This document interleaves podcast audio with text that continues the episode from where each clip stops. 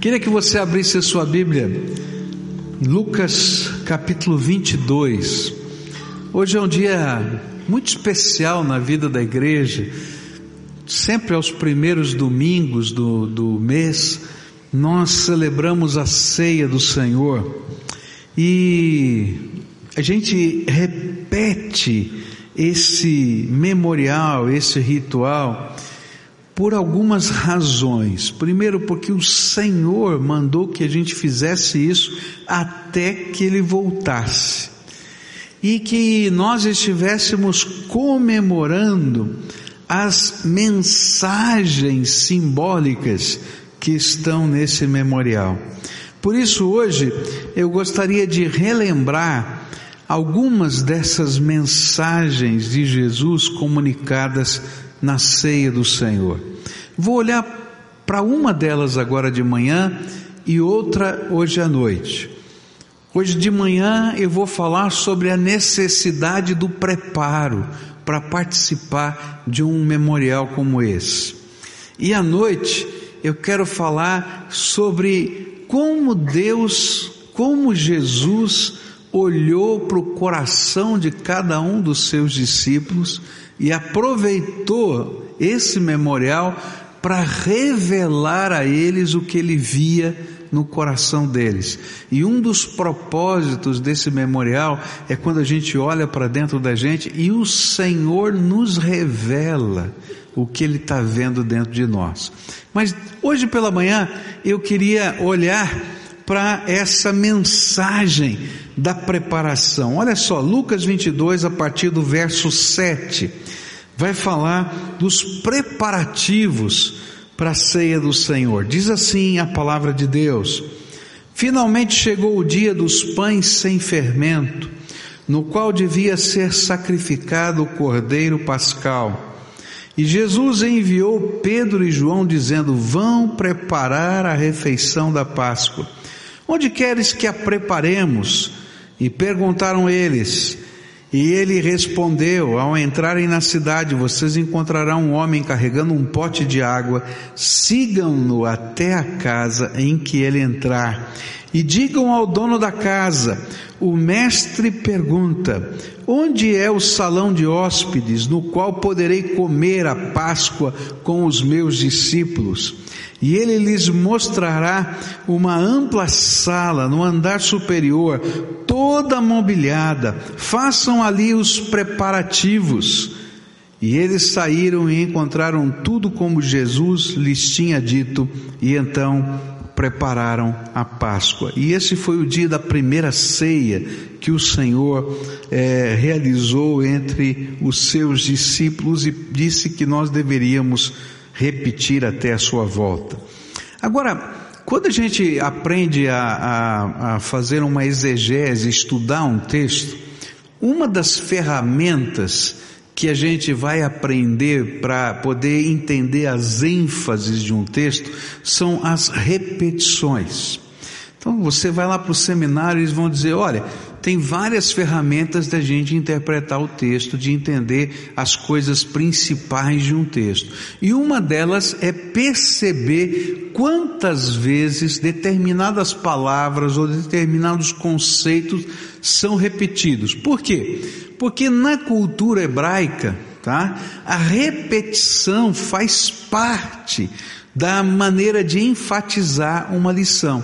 Se você olhar, por exemplo, os Salmos, os salmos, eles, na verdade, eles não têm rima, apesar de serem uma poesia, mas a rima na, na língua hebraica é a repetição de ideias. Então, geralmente, você vai ter uma primeira frase no salmo e a mesma frase escrita de maneira diferente ou o mesmo conceito construído de maneira diferente na segunda frase.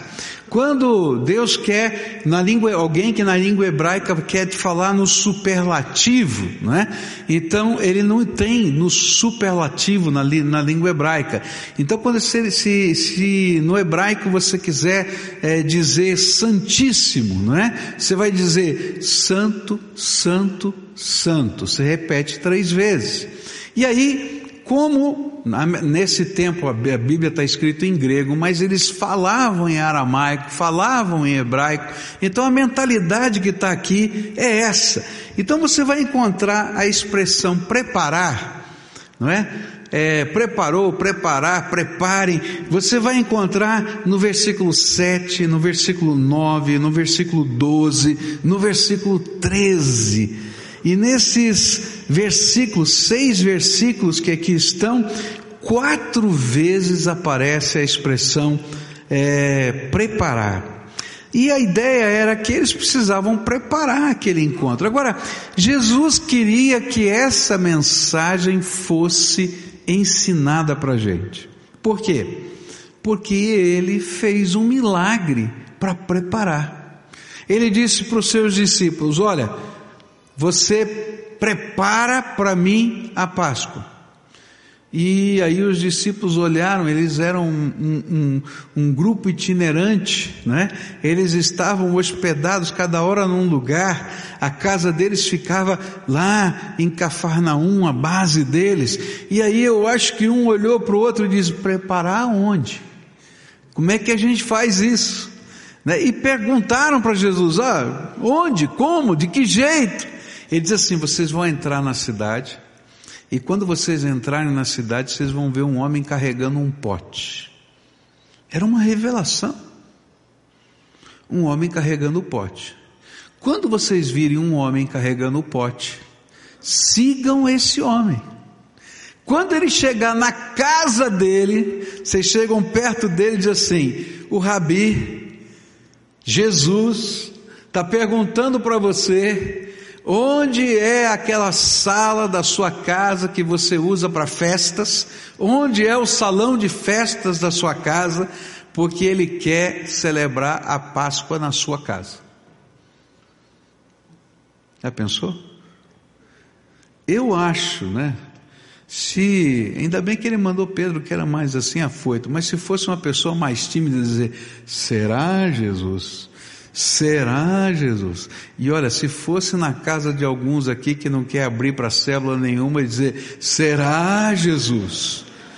Né? Não vai em célula, não quer fazer célula, tá? será Jesus? Porque ele queria usar a sala, ele queria usar o salão de festas da casa daquelas pessoas para celebrar a Páscoa. E a preparação era o cerne desse assunto, uma revelação a respeito da preparação, né? um processo todo. Bom, essa ideia que está aqui tinha a ver com algumas coisas que faziam parte da, da cultura hebraica e que, e que Jesus queria aproveitar para a celebração da ceia. O que, que representava? Era preciso ter um local, um local adequado, para Jesus e seus discípulos estarem juntos. É, e Jesus queria que fosse muito especial, porque esse seria o último encontro de Jesus com os seus discípulos. Dali ele vai sair para o jardim do Getsemane e lá e vai ser preso. É, existiam alguns elementos necessários para a celebração da Páscoa que Jesus vai tomar emprestado para instituir a celebração eh, da ceia. Precisava do cordeiro, precisava do pão sem fermento, precisava do vinho, precisava de uma série de detalhes. E a organização desses detalhes fazia parte desse ritual judaico que lembrava a salvação do povo de Israel do Egito. De uma certa maneira, nós também estamos preocupados com a preparação de um culto de ceia.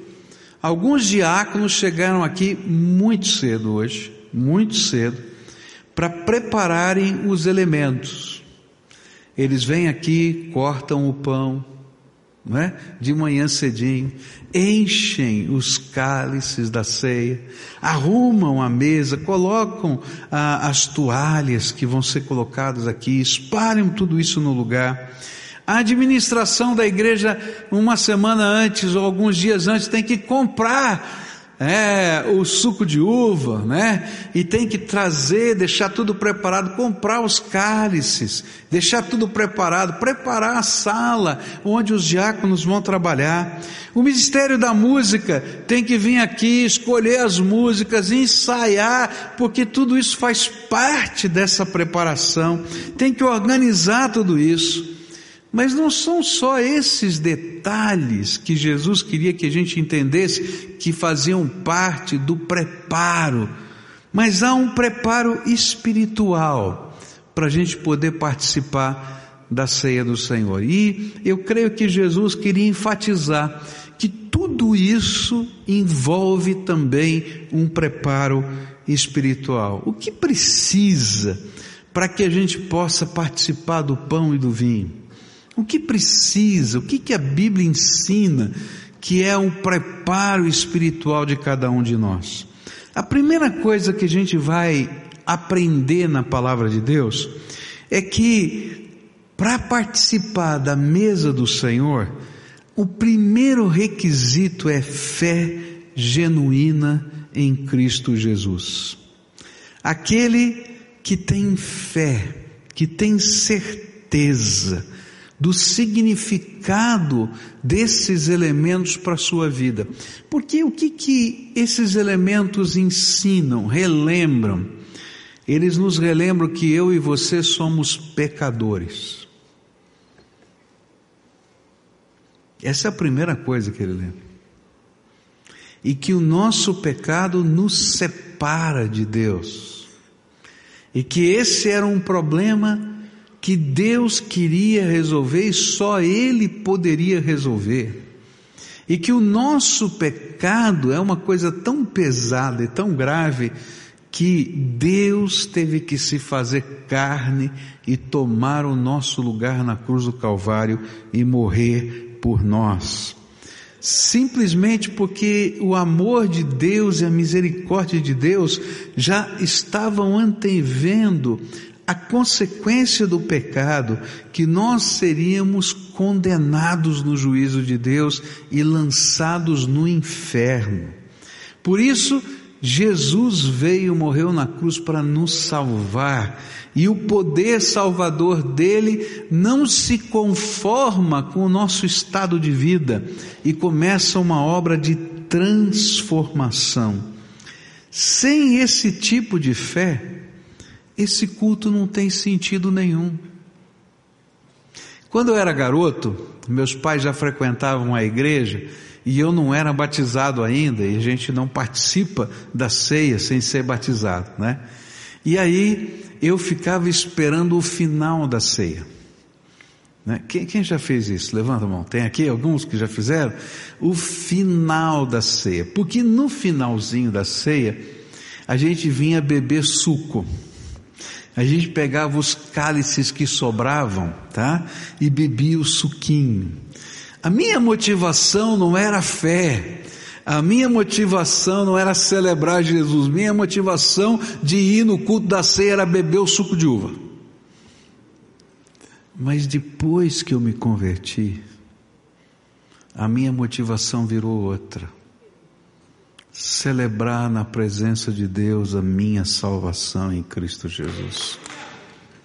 Esses elementos, eles não são de fato o corpo e o sangue, eles são pão e vinho, mas eles simbolizam para a gente a obra de salvação.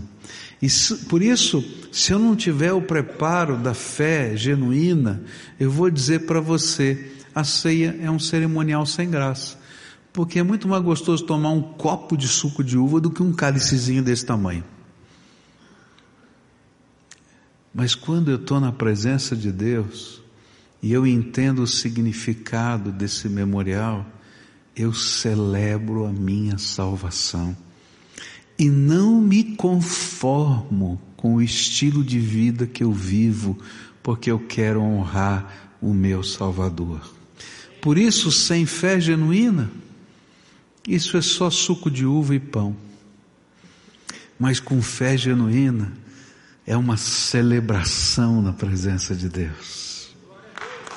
Segunda coisa que tem a ver com o nosso preparo aqui e que tem a ver com esse texto é que a igreja primitiva, quando estava celebrando a ceia, então normalmente nas casas das pessoas, não é? Eles celebravam, não havia templo, né, cristão naquele tempo, e, e aquilo era celebrado em casa, mas quando chegava o momento de celebrar a ceia do Senhor, eles mandavam embora todo mundo que ainda não tinha essa fé genuína. E a marca dessa fé genuína era o batismo, aqueles que tinham sido batizados diante do Senhor. Esse era o princípio é, que era praticado na igreja primitiva. Por quê? Porque este culto retrata o compromisso Assim como Jesus se comprometeu com a nossa salvação até a morte, morte de cruz, ele pede que nós que vivemos essa fé tenhamos a coragem de assumir publicamente essa fé e estar pronto até a morrer por essa fé. Por isso, esse é um momento reservado àqueles que já se entregaram a Ele e não se envergonham do seu Evangelho. Ao contrário, querem viver por Ele e para Ele. É interessante isso, né? Naturalmente, esse é um culto público, nós vamos servir a ceia do Senhor, mas em todo culto de ceia a gente vai dizer antes: olha, você é convidado a participar da mesa do Senhor. Examine-se cada um a si mesmo. Não sou eu que tenho que examinar. Você tem que se examinar diante de Deus. E eu vou dizer, ó, você tem que ter fé no Senhor Jesus Cristo tem que ter sido batizado segundo essa fé, não com a fé dos seus pais, mas com a sua fé, com a sua declaração de fé, com a sua profissão de fé. E você tem que estar integrado no corpo de Cristo, porque esse memorial é um privilégio do compromisso. É um privilégio da nossa identificação. Eu achei interessante é, um autor dizendo que a ceia do Senhor é como uma festa de noivado, né? Ela na festa do noivado, a gente coloca as alianças, e a gente assume publicamente um compromisso, o compromisso do casamento. E normalmente, né, pelo menos era assim no passado, hoje eu não sei nem como é que é, normalmente a gente anunciava para a família a data do casamento. Olha, nós estamos ficando noivos aqui e dentro de tanto tempo nós pretendemos nos casar e pedimos a bênção dos nossos pais e dos nossos familiares. E aquela festa ela estava dizendo: olha, está chegando o dia do casamento, é um compromisso. A palavra de Deus diz que essa festa aqui é uma antecipação da festa do casamento chamada as bodas do cordeiro. E quem não está afim de colocar aliança, não participa da festa. E é por isso que o batismo faz parte desse contexto eu estou comprometido com a festa que vai acontecer. Eu faço isso pela fé no meu coração, mas eu publico isso quando eu ponho aliança, ou quando eu assumo a minha posição de ser um crente no Senhor Jesus e celebro o batismo. É interessante que na nossa cultura, você pode convidar um familiar teu, um amigo teu para vir na igreja anos a fio. E a maioria deles não virá. Não é verdade o que eu estou falando? Mas se você disser assim, tal dia é o dia do meu batismo, pode ter briga, pode dizer que não concorda, pode dizer, mas vai estar toda a família aqui. Não é verdade o que eu estou falando? Porque mesmo aqueles que não vivem a nossa fé entendem a seriedade desse compromisso. E se a gente não tem coragem de assumir esse compromisso diante das pessoas, tem alguma coisa errada. Tem alguma coisa errada.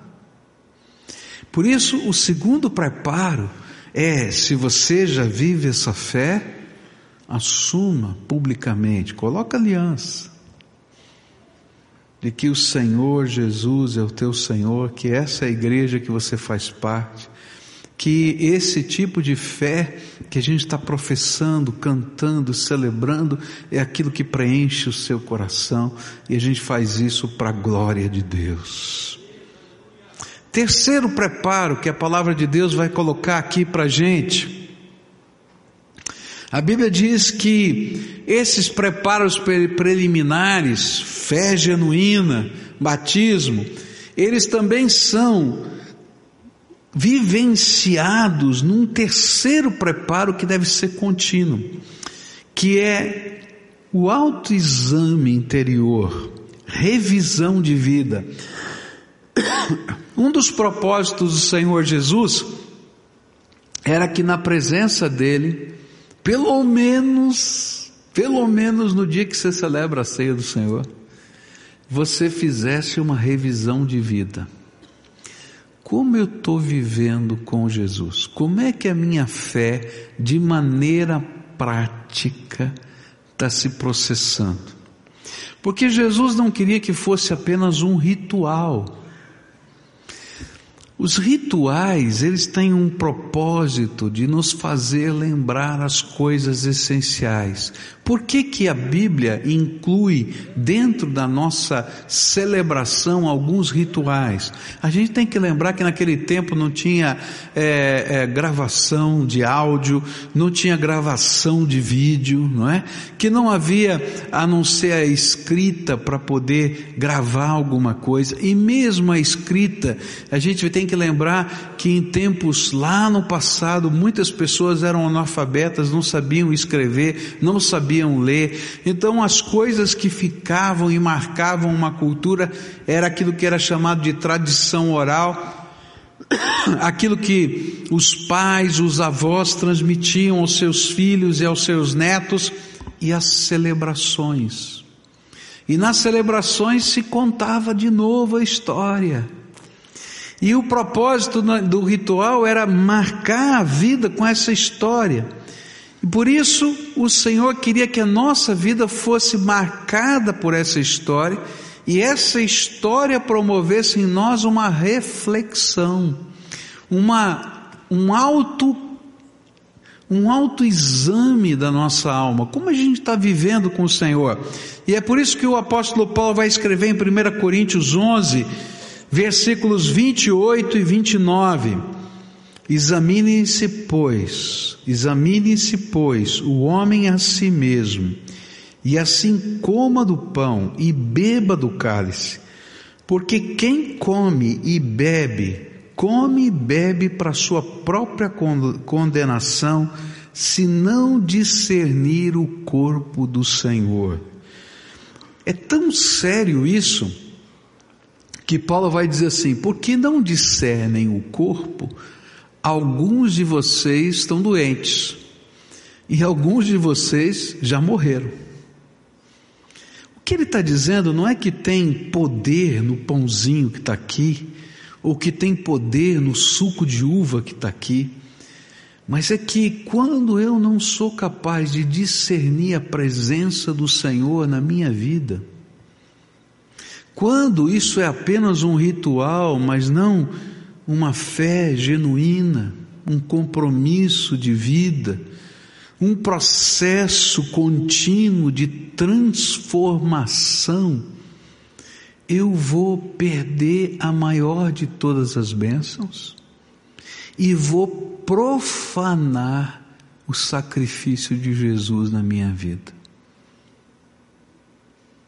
Um dos princípios da palavra de Deus é o temor do Senhor. A palavra de Deus diz que o temor do Senhor é o princípio de toda sabedoria. Quer dizer, o que a Bíblia está dizendo é: se você não teme a Deus, você é burro. Literalmente é isso que está escrito na Bíblia.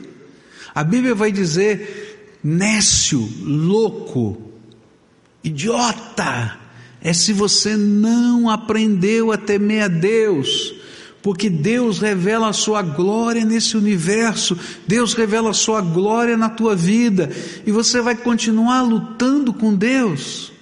Agora, lá no livro de Hebreus, a Bíblia vai dizer que maior louco é aquele que já experimentou o poder e a graça de Deus na sua vida, que já teve as marcas de Jesus no seu coração e continua rebelde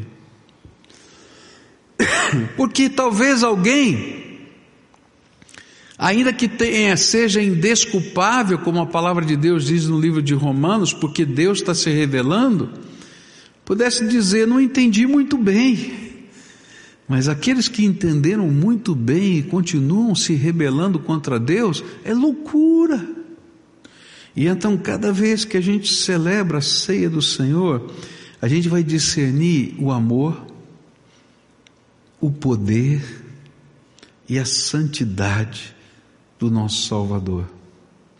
E há um apelo implícito. E o apelo implícito é: você precisa viver para a glória de Deus. E você precisa viver do jeito de Deus.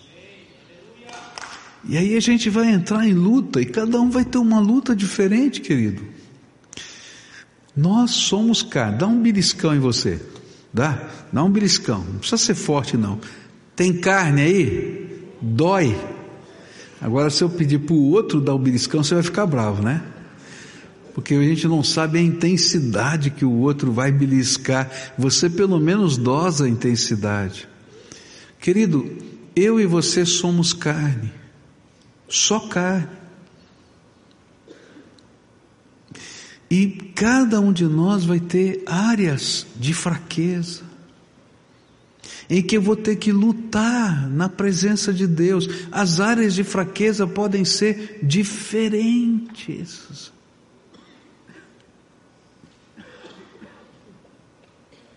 Mas não importa, nós vamos ter que lutar contra a nossa carne. Quem tem um temperamento explosivo, tá?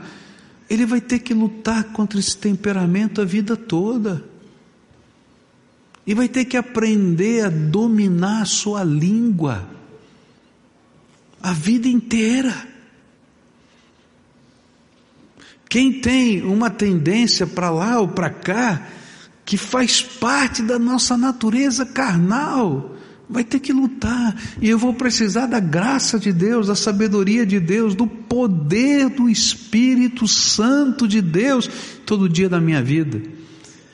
E sabe, a gente vai ter que se reavaliar. Como é que eu estou caminhando? Nessa área, naquela área. E queridos, a gente faz isso em todas as áreas da vida. Se você trabalha numa empresa, se você não aprender a reavaliar seus negócios, reavaliar os seus custos, reavaliar a sua carteira comercial, você vai falir. E eu vou ter que reavaliar, às vezes, conforme as, as tendências do mercado. Não é assim? Se você não aprender a reavaliar a educação dos seus filhos, você vai perdê-los. Porque à medida que o tempo está passando, eles vão precisar de diferentes maneiras, aproximações, tratos do coração. Se você não aprender a reavaliar o seu casamento, querido, vai ter problemas. Não é assim na vida? Porque em cada nova fase está mudando. E se a gente contar que tem hormônios na história, muda quase todo dia. Não é verdade o que eu estou falando? E a gente vai ter que reavaliar. Reavaliar. Agora a palavra de Deus está dizendo que eu tenho que reavaliar a minha caminhada com Ele todos os dias. E se você esqueceu de reavaliar, então hoje o Senhor te trouxe aqui para dizer: olha para o teu coração e discerne que Jesus está no meio da gente. discerne que não é apenas pão e vinho que está aqui, mas a presença do Senhor é real no meio do seu povo. Porque Ele prometeu, onde duas ou três pessoas estivessem juntas, embaixo da autoridade do nome dele, Ele estaria. E é por isso que quando às vezes a gente está num culto e alguém ora, a gente se arrepia todo. Já aconteceu com você? Ou a gente está cantando uma canção, parece que aquilo vem assim, ou determinadas frases de um sermão ou da leitura da Bíblia. Né? É uma frase às vezes, é uma palavrinha, aquilo vai lá e hum, porque a presença do Senhor está aqui e Ele pega e aplica isso à nossa vida.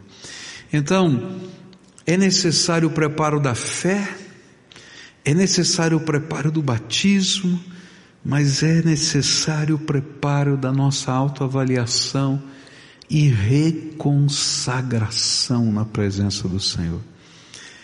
Algumas pessoas imaginam que o propósito é dizer, bom, eu não estou tão bem preparado, então eu não vou participar da ceia do Senhor hoje, e assim a gente se autopune, a gente faz uma penitência.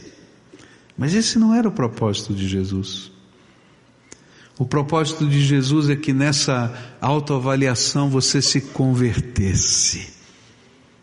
É interessante que nesse mesmo dia, Jesus vai dizer para Pedro: Pedro, Satanás pediu você para passar você numa peneira, e você não está preparado, e você vai me negar. Quando, antes que o galo cante, você vai me negar três vezes, não uma só. Mas ele diz assim: Mas quando você se converter, apacente os meus cordeirinhos. Porque toda vez que a gente faz um autoexame, a gente tem que se converter. A gente tem que dar meia volta, porque conversão é isso mudar de rumo. É por isso que eu faço apelo quase todo domingo. Porque se a gente ouve a palavra de Deus, e se essa palavra fala ao nosso coração, a gente tem que marcar a nossa vida e dizer: Estou aqui, Senhor, entendi e vou dar meia volta, me dá a tua graça para mudar a minha vida do teu jeito.